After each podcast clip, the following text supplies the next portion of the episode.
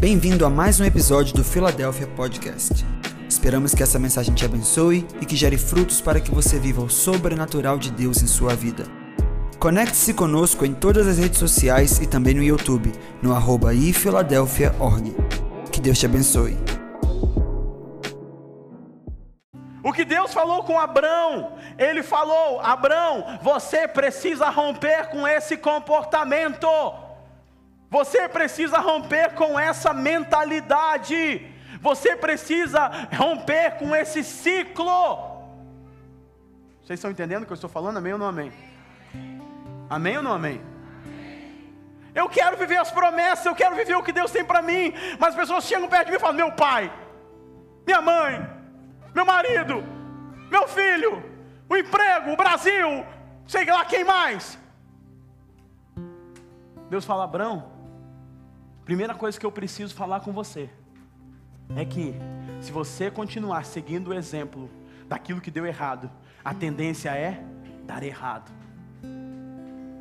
Se você continuar seguindo a direção daquilo que não foi bom, vai dar errado. E não sei se você já parou para pensar, as pessoas sempre ficam baseando a vida naquilo que elas não querem. Não quero ser igual meu pai, não quero ser igual minha mãe, não quero ser igual fulano, não quero ser igual ciclano. Estão comigo, amém ou não amém? E elas acabam se tornando tudo que elas não queriam ser. Está entendendo o que eu estou falando? Eu não quero fazer isso, e acaba fazendo isso. Você já percebeu que a mente, a nossa mente é treinada desde o Éden para seguir aquilo que não pode?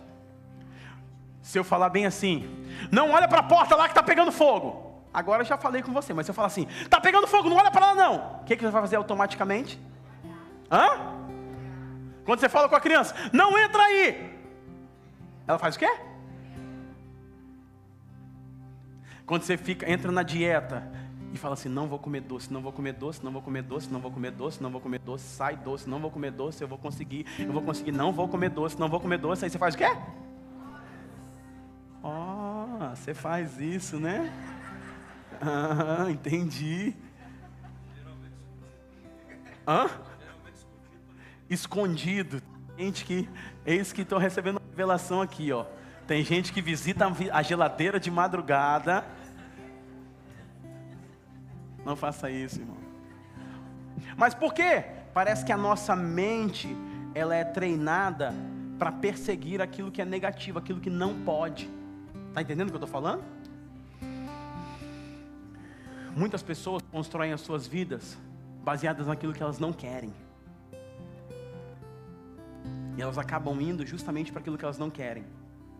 Todos os cases que elas têm de modelo de vida é baseado naquilo que não deu certo. Então elas querem fazer dar certo, olhando para aquilo que não deu certo.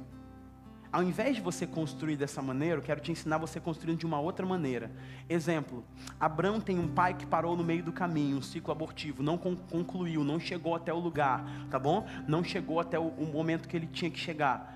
Ele fala assim: Não vou ser igual ao meu pai, acaba sendo igual ao pai. Deus fala que ele quer romper, para ele romper isso, saia. Ele tem que sair, ele tem que ter um posicionamento, tá? Beleza. Você fala assim: Não quero ter um casamento igual ao do fulano o seu modelo é o que? O casamento do fulano que deu errado. Você não construiu um lugar, um casamento que deu certo para você enxergar. Está entendendo o que eu estou falando?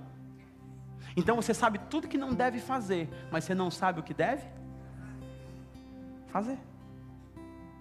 Então você constrói é, uma, um comportamento oposto daquilo que não é para fazer, mas você nunca disse, ou não desejou, ou não ilustrou aquilo que você quer.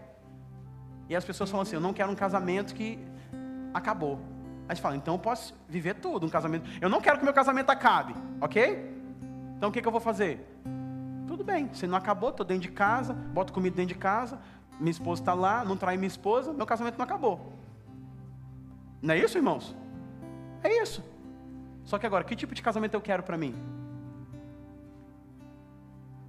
As pessoas não sabem nem falar quando perguntam para elas. Que tipo de casamento eu quero? Eu quero um casamento que, mesmo depois dos meus filhos é, casarem, eu continuo com conexão, com afeição. Eu quero que o meu casamento, mesmo depois é, de 20, 30 anos, eu continue tendo papo com a minha esposa ou com o meu marido. Eu quero que, mesmo de 30, 20, 40 anos, não sei, 40 anos, após 40, quantos anos? 40 anos de casamento. Olha isso, gente. Aplauda o Senhor. É, de verdade, né, gente? Por favor, não me envergonhe. Não são 40 dias, são 40 anos. Hoje 40 anos? Hoje 40 anos. Isso aí. Tá vendo? 40 anos não são 40 dias. Hã? Ama o genro? Meu Deus, olha que bênção, irmãos. Vou pagar sua pizza hoje. Presta atenção, gente. 40 anos. Agora, se você constrói só a partir do que você não teve, ou do que quem fizer errado, você consegue construir 40 anos de casado? Não. Teve que desenhar que tipo de casamento eu quero. Quero esse, esse. Viaja junto, passeia junto. Então a gente sabe muito bem o que a gente não quer, mas a gente não define o que a gente quer. Isso impede a gente de acessar novos lugares em Deus, amém? Eu estou entrando nisso, irmãos. Eu não ia entrar sobre isso, mas sabe, tem hora que você tem que entrar, amém? Amém ou não amém? Posso ser profético nesse culto? Porque muitas vezes a gente está construindo aquilo que a gente não quer, ao invés de desenhar o que nós queremos. Você que é casado aqui, que tipo de casamento você quer? Que tipo de marido você quer ser para sua esposa? Pensa aí. Um marido que serve, um marido que ama, um marido que conversa, um marido que leva para passear, mesmo depois de 30, 40 anos, que vai no cinema, que sai para jantar. Que tipo de marido você quer ser? Agora, esposa, que tipo de esposa você quer ser? Não, não quero, minha mãe era muito briguenta, não quero ser briguenta igual minha mãe. Mas que tipo de esposa você quer ser? Carinhosa, amável. Não quero ser igual uma goteira rixosa, igual diz a Provérbios. Não, eu quero ser a doce, amável. Tipo eu quero ser? Deus fala com Abraão: Abraão, sai desse lugar, sai desse ambiente Sai desse, desse, desse comportamento. Eu vou te mostrar o que você deve ser. Você vai ser um pai de nações. Todas as famílias vão ser abençoadas através de você. O que, que você quer ser? Se tornar em Deus. As promessas são um espelho daquilo que Ele quer que nós vamos nos tornar. Para de ficar no negativo. Construir naquilo que deu errado. Porque nunca, nunca vai funcionar. Seu cérebro sempre está voltando lá naquilo que você falou que não ia fazer. Está sentido, irmãos? Amém, gente? Vocês estão digerindo, amém? Abraão, sai da tua terra, tua parentela, casa do pai. Três coisas, irmãos. Três coisas: espaço geográfico, influência da parentela e casa do pai espaço geográfico, porque Deus tinha um novo território para ele. Amém ou não amém? Parentela, vou falar só da parentela com você. Sabe o que, que era parentela? Por que Deus mandou ele sair da parentela? Sabia que tinha alguma coisa a ver com meus parentes, pastor. Não, parentela era o lugar. Sabe, não sei se já aconteceu com você, tá?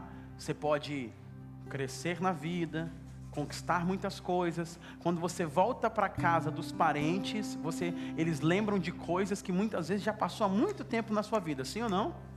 Sim ou não? Sim. Tá ok? Então, para Abraão se manter perto da sua parentela, era um atestado de duas coisas, pelo menos.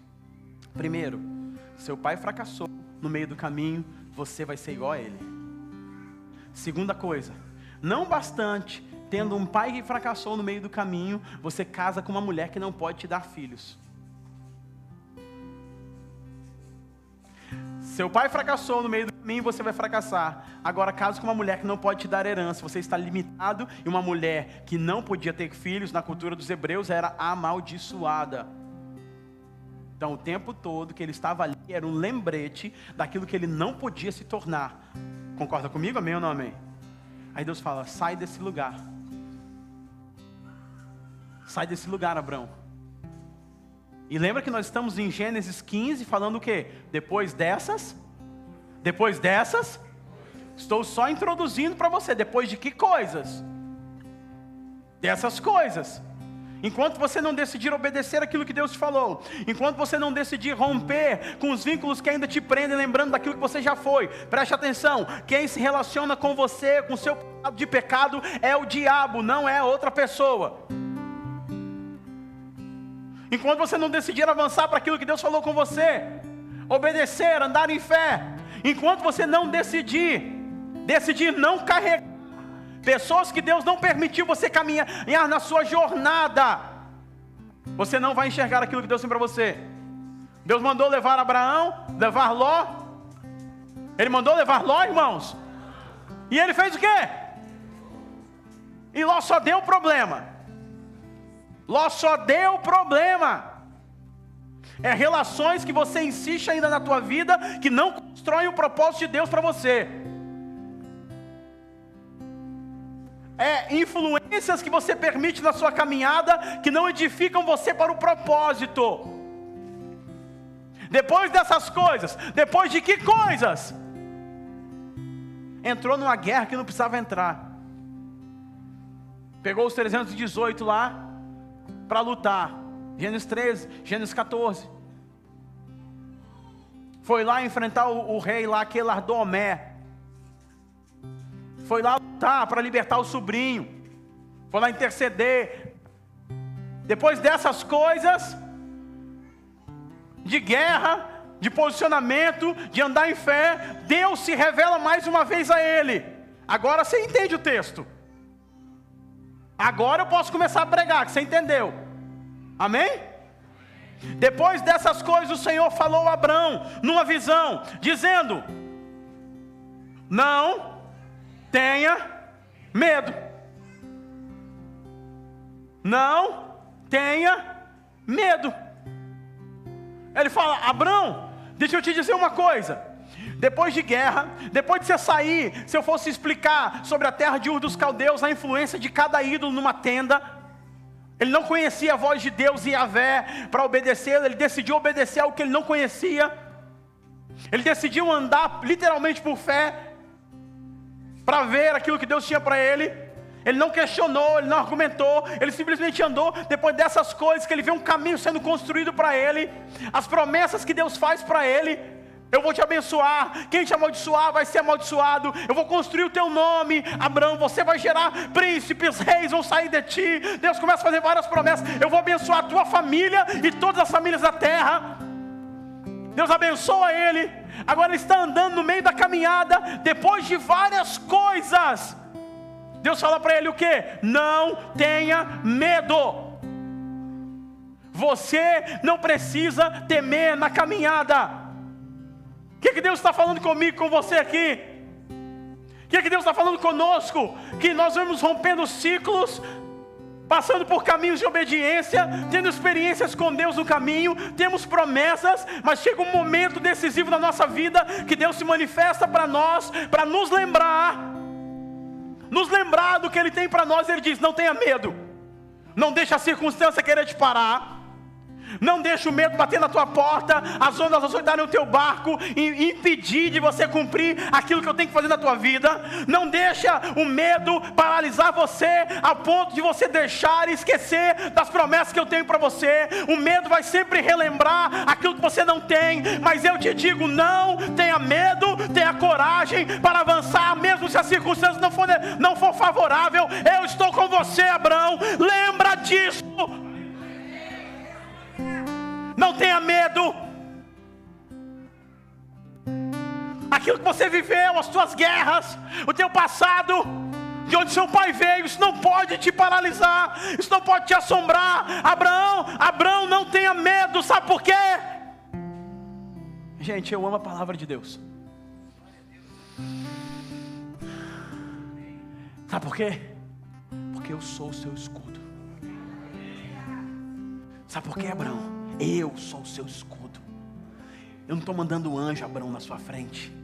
Eu não estou te dando poder para você vencer batalha, eu não estou te dando exército. Eu estou falando, Abraão, que eu, nessa empreitada que você decidiu entrar em obediência, eu estarei à sua frente, te protegendo de todos os caminhos. Aí eu lembro do profeta Isaías: se eu passares pelo fogo, eu não vou me queimar. Se eu passares pelas águas, eu não serei afogado, porque o Senhor está comigo. Ele me toma pela mão direita, Ele me sustenta, Ele não me deixa cair. Mil cai ao meu lado, dez mil à minha direita, eu não sou atingido. Por quê?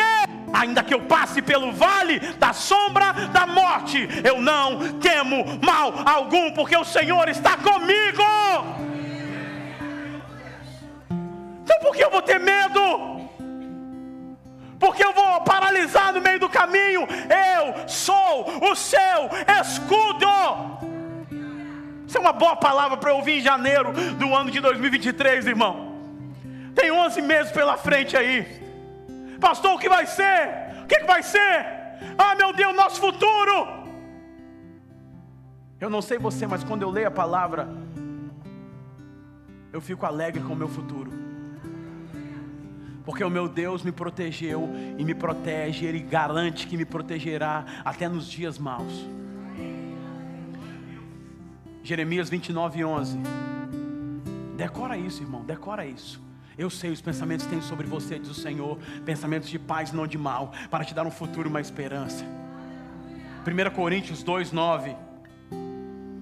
Aquilo que o olho não viu, o ouvido não ouviu, nem jamais penetrou o coração do homem, o que Deus está preparando para aqueles que o amam.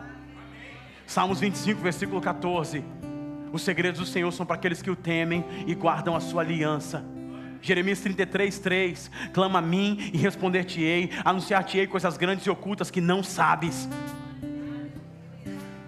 Quando eu leio a minha Bíblia, eu fico alegre com o que Deus tem para mim. Quando eu leio a minha Bíblia, eu, eu vejo que o coração do rei está na mão do Senhor, ele inclina para onde quer.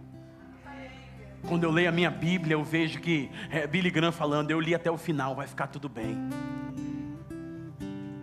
Eu não posso ser atemorizado por notícias da terra, porque o que pauta a minha vida é a sentença do céu. Amém ou não amém? Amém ou não amém? Eu sou o seu, eu sou o seu escudo. Fale para duas pessoas que estão perto de você. Deus está dizendo, Ele é o seu escudo. Ele é o seu escudo.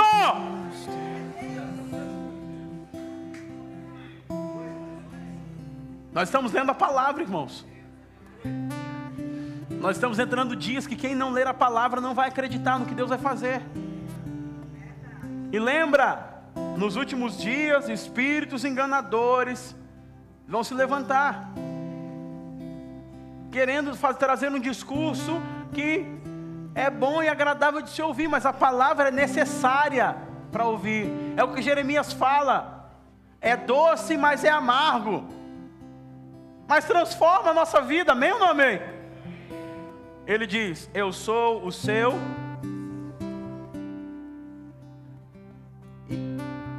Não tenha medo, eu sou o seu escudo. Por quê? Grande será. Hã? Lê a Bíblia, irmãos. O que, que ele diz para Abraão? O que, que ele disse para Abraão, irmãos? Grande será. Sabe o que, que ele estava dizendo aqui? Você saiu da casa do teu pai, você enfrentou várias situações, você enfrentou guerra, um monte de coisa.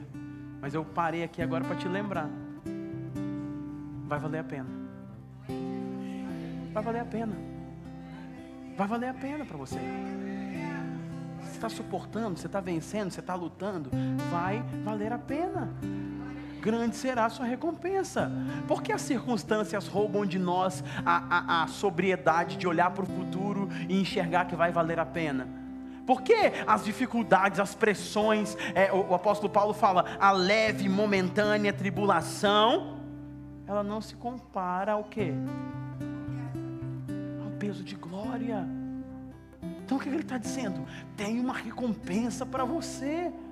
E ela não é pequena, ela é grande. Vai valer a pena. Continua nesse lugar, continua nesse caminho. Não se desvia nem para a esquerda, nem para a direita. Continua andando. Ah, pastor, tá difícil. Ah, pega alguém no braço e ajuda. Ah, pastor, não consigo andar. Faz igual os quatro amigos do paralítico em Marcos 2. Cada um vai levar numa ponta, mas não vai ficar sem ver Jesus. Ah, pastor, estou na cama. Pede alguém para visitar, mas não para, não retroceda.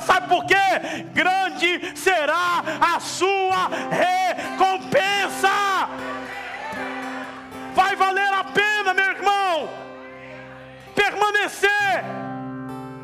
Vai valer a pena orar, jejuar, chorar. Vai valer a pena. Vai chegar no, no dia. Tem aquela canção que fala: E quando o grande dia chegar, eu vou lembrar que valeu a pena. Irmãos, não existem recompensas eternas sem sacrifícios terrenos. Ele está falando, Abraão, lembra disso. Eu sei das suas lágrimas, eu sei da sua dor, eu sei do seu choro, eu sei das suas promessas. Eu quero, eu vim aqui, Abraão, só para te lembrar, como eu também vim aqui para lembrar a você que está aqui sentado me ouvindo, como estávamos cantando. É, a paz é uma promessa. Então o Senhor não mentiu sobre quando disse a você sobre as promessas dele. Mas hoje eu vim aqui te lembrar, vai ser grande a tua recompensa. Então não para não retroceda, não dizer, ah, não é comigo, ah, para com isso. Volte os seus olhos para a promessa. Hebreus 12 diz: andando e olhando, colocando os nossos olhos fitos em Cristo, que é o autor e consumador de nossa fé. É Cristo, irmão. estou com os olhos nele. Estou olhando para Ele. Eu sei que vai ter recompensa. Por quê? Porque ele não, ele é galardoador, é premiador. A palavra no grego lá, é Hebreus 11, 6. É, aquele que se aproxima de Deus tem que crer que ele existe e é galardoador daqueles que o buscam. É se aproximar, crendo que existe uma recompensa. Mas eu estou sendo roubado pelas circunstâncias. Eu estou sendo roubado por coisa que nem aconteceu ainda, talvez. Preciso colocar os meus olhos em Cristo. Então levante sua mão para o céu. Salmo 121 diz: Eu elevo os meus olhos para os montes. E pergunto de onde virá o meu socorro. Diga para ele: O meu socorro vem do Senhor. Diga para ele, diga para ele agora, 30 segundos. Dedique a sua oração a ele agora ali. Senhor, meu socorro vem de ti. Isso, meu socorro vem de ti. Isso, meu socorro vem de ti. Isso, meu socorro vem de ti. Senhor é minha força, Senhor é meu escudo, o Senhor é meu socorro bem presente. Isso, isso, isso. Entrega esses 30 segundos de adoração a Ele. É o Senhor que me dá força para continuar. É o Senhor que não me deixa retroceder. É o Senhor que me faz concluir a jornada. Eu quero chegar como o apóstolo Paulo, combati o bom combate minei a carreira, eu guardei a fé, eu fui até o fim, Senhor. De onde vem Isso. meu socorro? Oralaia nakaya manaya ralamashandaralabaye.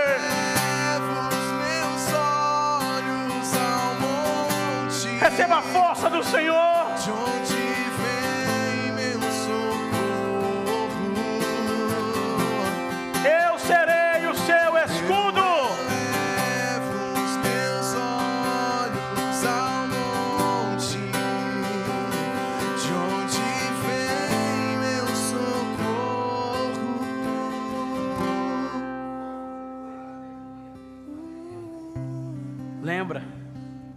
Isso, lembra do que ele te prometeu. Lembra do que ele te falou.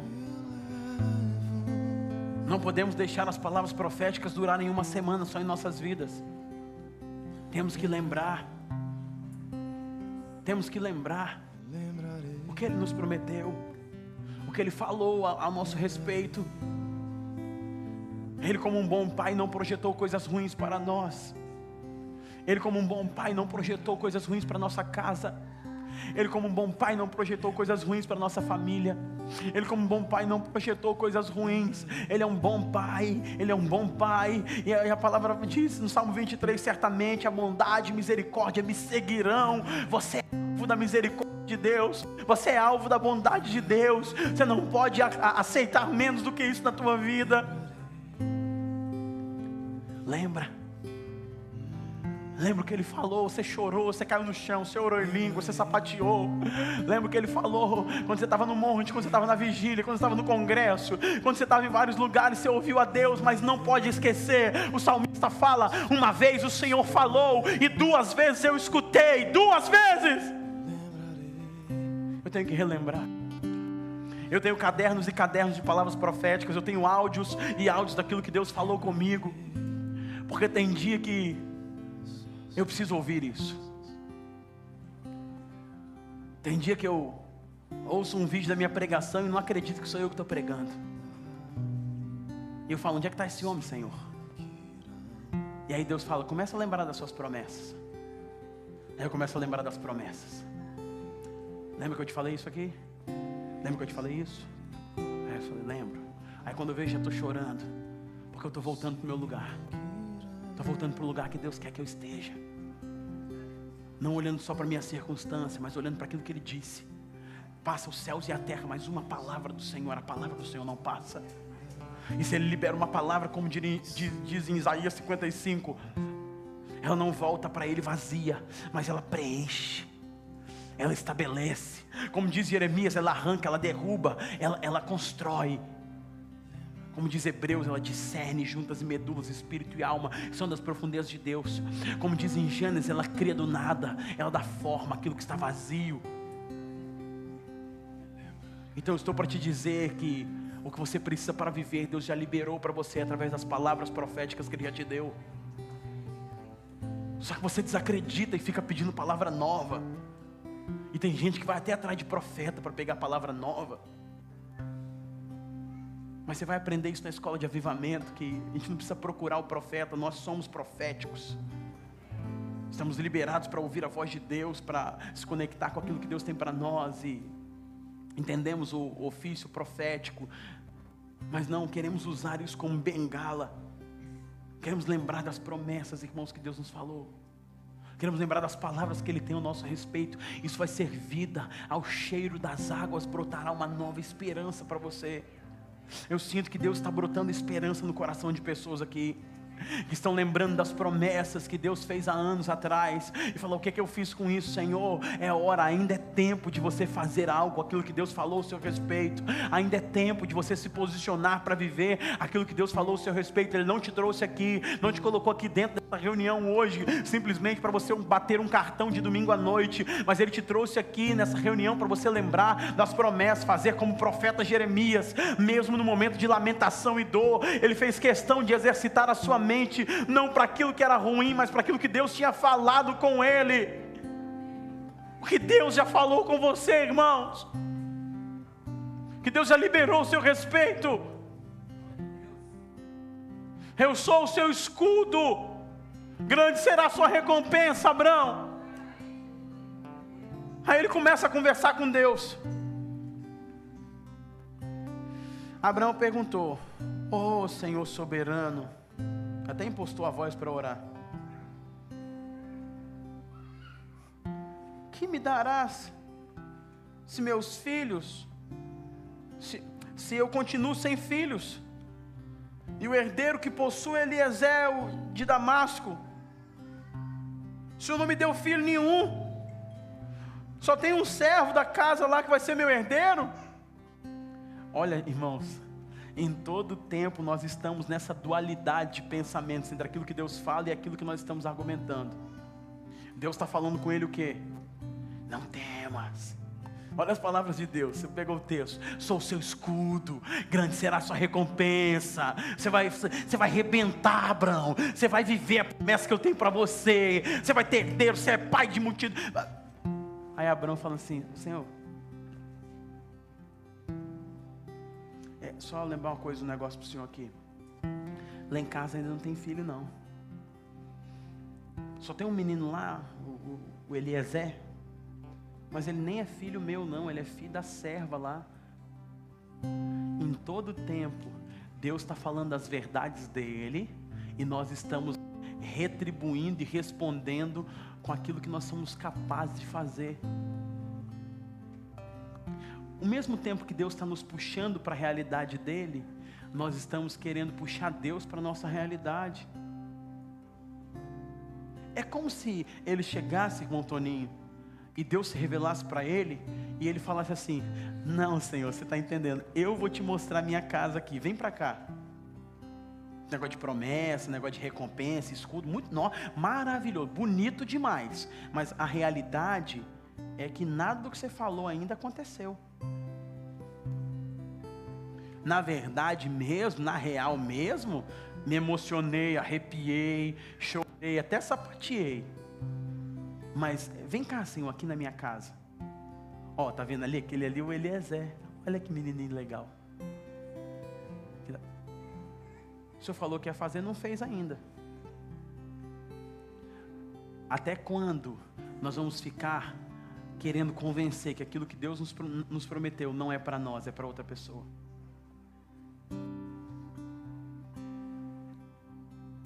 Vocês estão aí, amém? Gideão, varão valoroso. Ô oh, Senhor, o Senhor errou o endereço da profecia, sabe? Porque eu sou da tribo, minha tribo é a menor, minha casa é a menor, moro lá no fundo da rua, no beco, sem saída. Sou o menor da minha casa, o mais pobre. Já falei sobre isso aqui. Minha camisa, 20 reais. Lá na Vila Rubim, 20 reais. E o anjo está falando: Eu não perguntei para você sobre isso. Eu só mostrei a minha realidade para você. Na minha realidade, nas minhas palavras, o que eu sonhei para você, você é um varão valoroso. Você é um guerreiro libertador. Você é forte. Você está prestes a viver o maior rompimento da tua vida. Ah, mas Senhor, mas na minha realidade. Aí Deus está falando conosco hoje. Você quer viver da sua circunstância ou das promessas que Ele tem para você? Até quando você vai querer puxar Deus para sua realidade e não de deixar você se permitir entrar na realidade que Ele está falando para você? Até quando Deus está falando para você, você é forte, valoroso, você é um profeta, você é isso, é aquilo outro, você é um homem de Deus, seu casamento é uma bênção. Até quando você fala, não, Senhor, você não, tá, você não mora comigo. Então, o tempo todo nós estamos entre dois pensamentos: acreditar no que Deus falou e constatar com a nossa realidade. Só que a palavra profética, a palavra liberada da boca de Deus, ela não tem o propósito, ela tem o objetivo, ela tem como propósito tirar você da sua realidade para te colocar dentro da realidade de Deus. E quando você sai da sua realidade para entrar na realidade de Deus, Ele começa a mudar a sua circunstância, porque você começou a acreditar naquilo que Ele está falando com você. Enquanto você não começar a se portar, se comportar, agir, se posicionar como alguém que já está dentro da realidade de Deus, as coisas não mudam ao seu redor. Enquanto você não começar a tratar seu filho como um profeta, um, um homem de Deus que Deus falou que ele ia ser, ele não vai se tornar. Enquanto você não começar a tratar seu esposo da maneira que Deus falou que ele vai se tornar, ele nunca vai se tornar. A fé, ela chama as coisas à existência como se já. Hã? Você sabe desse versículo? Ela chama a existência como se já existisse. O que, que o, o, o pai do filho pródigo nos ensinou? Novilho, quando o filho, quando o filho volta para casa, o que, que tinha esperando lá para fazer um churrasco para ele? Hã? Vamos lá, irmãos. O que, que tinha lá? O pai fez uma festa para o filho pródigo, o que, que tinha? O que, que ele matou? Hã? Não, não, não. Não estou entendendo. Uma batata? O que, que ele matou? Novilho? Só um novilho? A revelação está onde? Nos detalhes. O que, que é um novilho cevado? Bem o quê? Preparado. Então sabe o que, que era? Mais ou menos assim. O filho saiu, foi embora.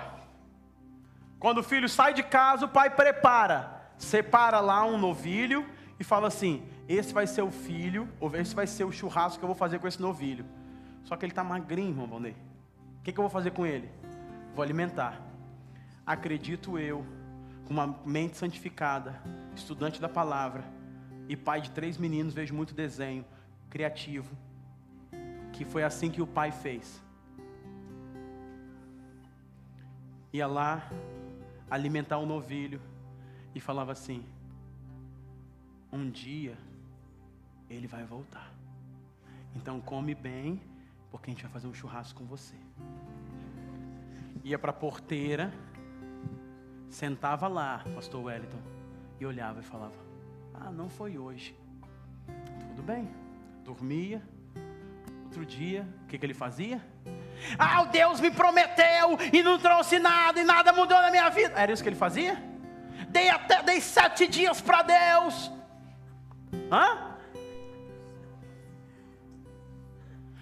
Eu jejuei.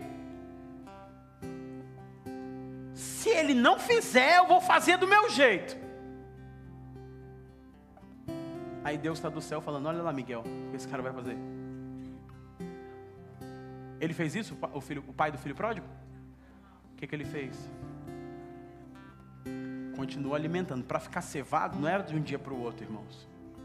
Não era de um dia para o outro. Come, porque tem um filho meu que está gastando a herança de maneira indevida, mas ele vai voltar. E quando ele voltar, você vai ser o prato principal. Picanha de novilho com molho de hortelã. Vai ser poderoso. Então, sentava na frente da porteira e olhava. Ah, não foi hoje. Tudo bem. No outro dia, ele alimentava. Não sei quando, mas sei que vai. Talvez não é hoje, mas vai. Olha o poder do ato profético chamando à existência as coisas que não existem como se já existisse. Come mais uma vez, tá perto, tadinho de você, mas vai ser por uma boa causa. Sabe por que não conseguimos andar nas promessas de Deus? Porque temos que nos comportar como se já fosse. E nós estamos muito preocupados com reputação. Estamos muito preocupados com o que vão pensar de nós. Então eu chamo a existência como se já fosse. Deus falou com, com, com Raquel, com Rebeca: dentro de você tem nações. Porque Deus já fala. Quando Deus fala, irmãos, se estabelece.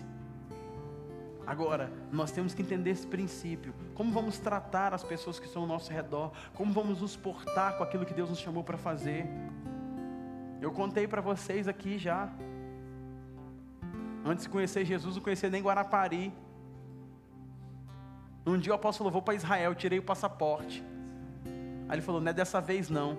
Sabe o que, que eu fiz? Ah, Deus tem promessa para mim? Não, botei o passaporte dentro do travesseiro da fronha. Toda vez que eu ia dormir, eu sentia o passaporte. Eu falava: Senhor, o Senhor me prometeu nações. Então, vai acontecer. Eu estou me comportando como se já tinha 18 anos. Está entendendo o que eu estou falando? Se você não ativar isso na tua vida, você não vai ser um mordomo fiel das promessas que Deus te deu. Agora, Deus fala assim: vai ser um grande empresário. Aí o cara não se comporta como? O cara não estuda como, o cara não se conecta como, o cara não se relaciona como, o cara não se posiciona como, o cara não fala como. E aí, quando ele vai se tornar isso? Nunca. Vai ser um líder, um pastor, um missionário. O cara não estuda como, não se posiciona como, não relaciona como. Ah, vai casar. Não se prepara. Não, não chamou a existência como se já tivesse acontecido. Deus está falando com Abraão, Abraão está falando, mas Senhor, não tem nada, Senhor, é o endereço errado. Deus quer mudar a nossa vida, irmãos. Porque tem gente aqui que Deus já falou um monte de coisa já sobre você. Amém ou não amém? Mas você fica, quando, Senhor? Quando? Mas você não dá os passos em direção ao seu destino. Você não se posiciona para alcançar. Ele argumenta com o Senhor. E aí Deus vai falando com ele. Deus volta a falar. Ei, irmãos, Deus é paciente demais, hein? Olha o que, que Deus fala. Estou finalizando. Então o Senhor deu-lhe a seguinte resposta: Seu herdeiro não será esse. Tipo assim, muda essa página, Abraão. Eu não falei que seu herdeiro era, era um filho da, de, de uma escrava. Eu falei que o seu herdeiro ia ser o seu filho.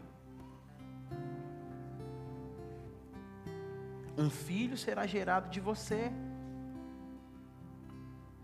Aí o versículo 5. Levou para fora da.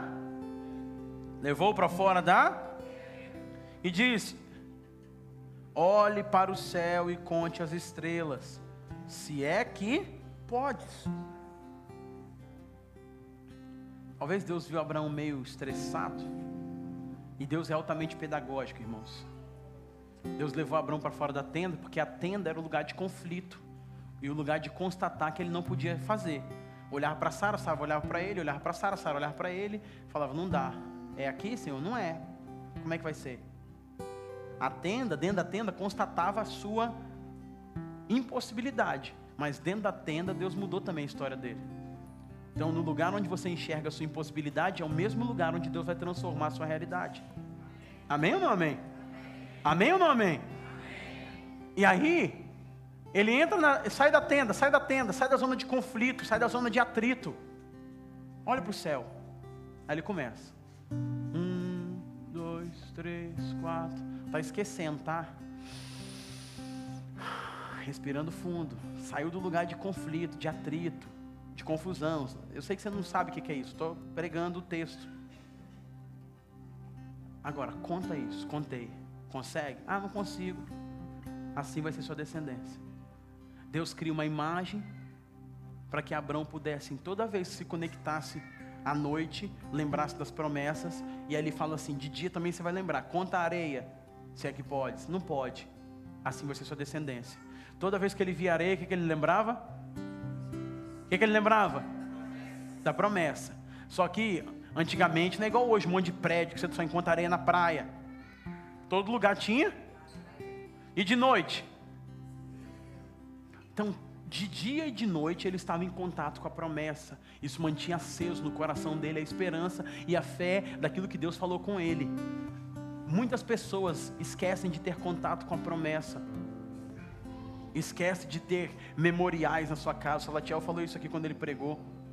Esquece de ter contato com aquilo que Deus falou. Aí não lembra, não alimenta, não tem imagem processada. E aí não consegue acreditar naquilo que Deus falou, irmãos. Deus falou assim: vai ser sua descendência. E a Bíblia fala: e Abraão creu no Senhor, creu no Senhor. E mais uma vez Deus revela a ele o que ele já fez. Porque muitas vezes lembrar das batalhas que você já venceu com Deus te ajuda a vencer as próximas batalhas. Eu sou o seu Deus. Eu tirei lá da terra dos caldeus. Foi eu. Não foi ninguém que fez na tua vida. Lembra das batalhas que você já entrou comigo. Eu não te abandonei. Eu estou com você e quero continuar. Abraão vai lá, faz o sacrifício, faz uma aliança. Depois Deus revela um monte de coisa para ele. Mas por quê? porque ele aprendeu a seguir o caminho. Então nós precisamos, irmãos, manter relação com a promessa. E nós precisamos crer e lembrar que Deus já esteve em outras batalhas conosco. E aí sim, vamos manter acesas as palavras proféticas e as promessas de Deus em nossas vidas. E certamente, 2023 não vai ser um ano de promessa, vai ser um ano de realização das promessas que Ele já fez na nossa vida, porque estamos construindo um caminho, dia após dia, para nós orarmos. Exercício de casa, tá? O que eu estou fazendo hoje para me aproximar dos, das promessas de Deus na minha vida? O que eu preciso fazer na minha casa, na minha família, para me aproximar das promessas de Deus na minha vida? Se você responde essa pergunta, você vai sempre ter o próximo passo a dar. Se você não responde, você vai sempre ficar dando volta.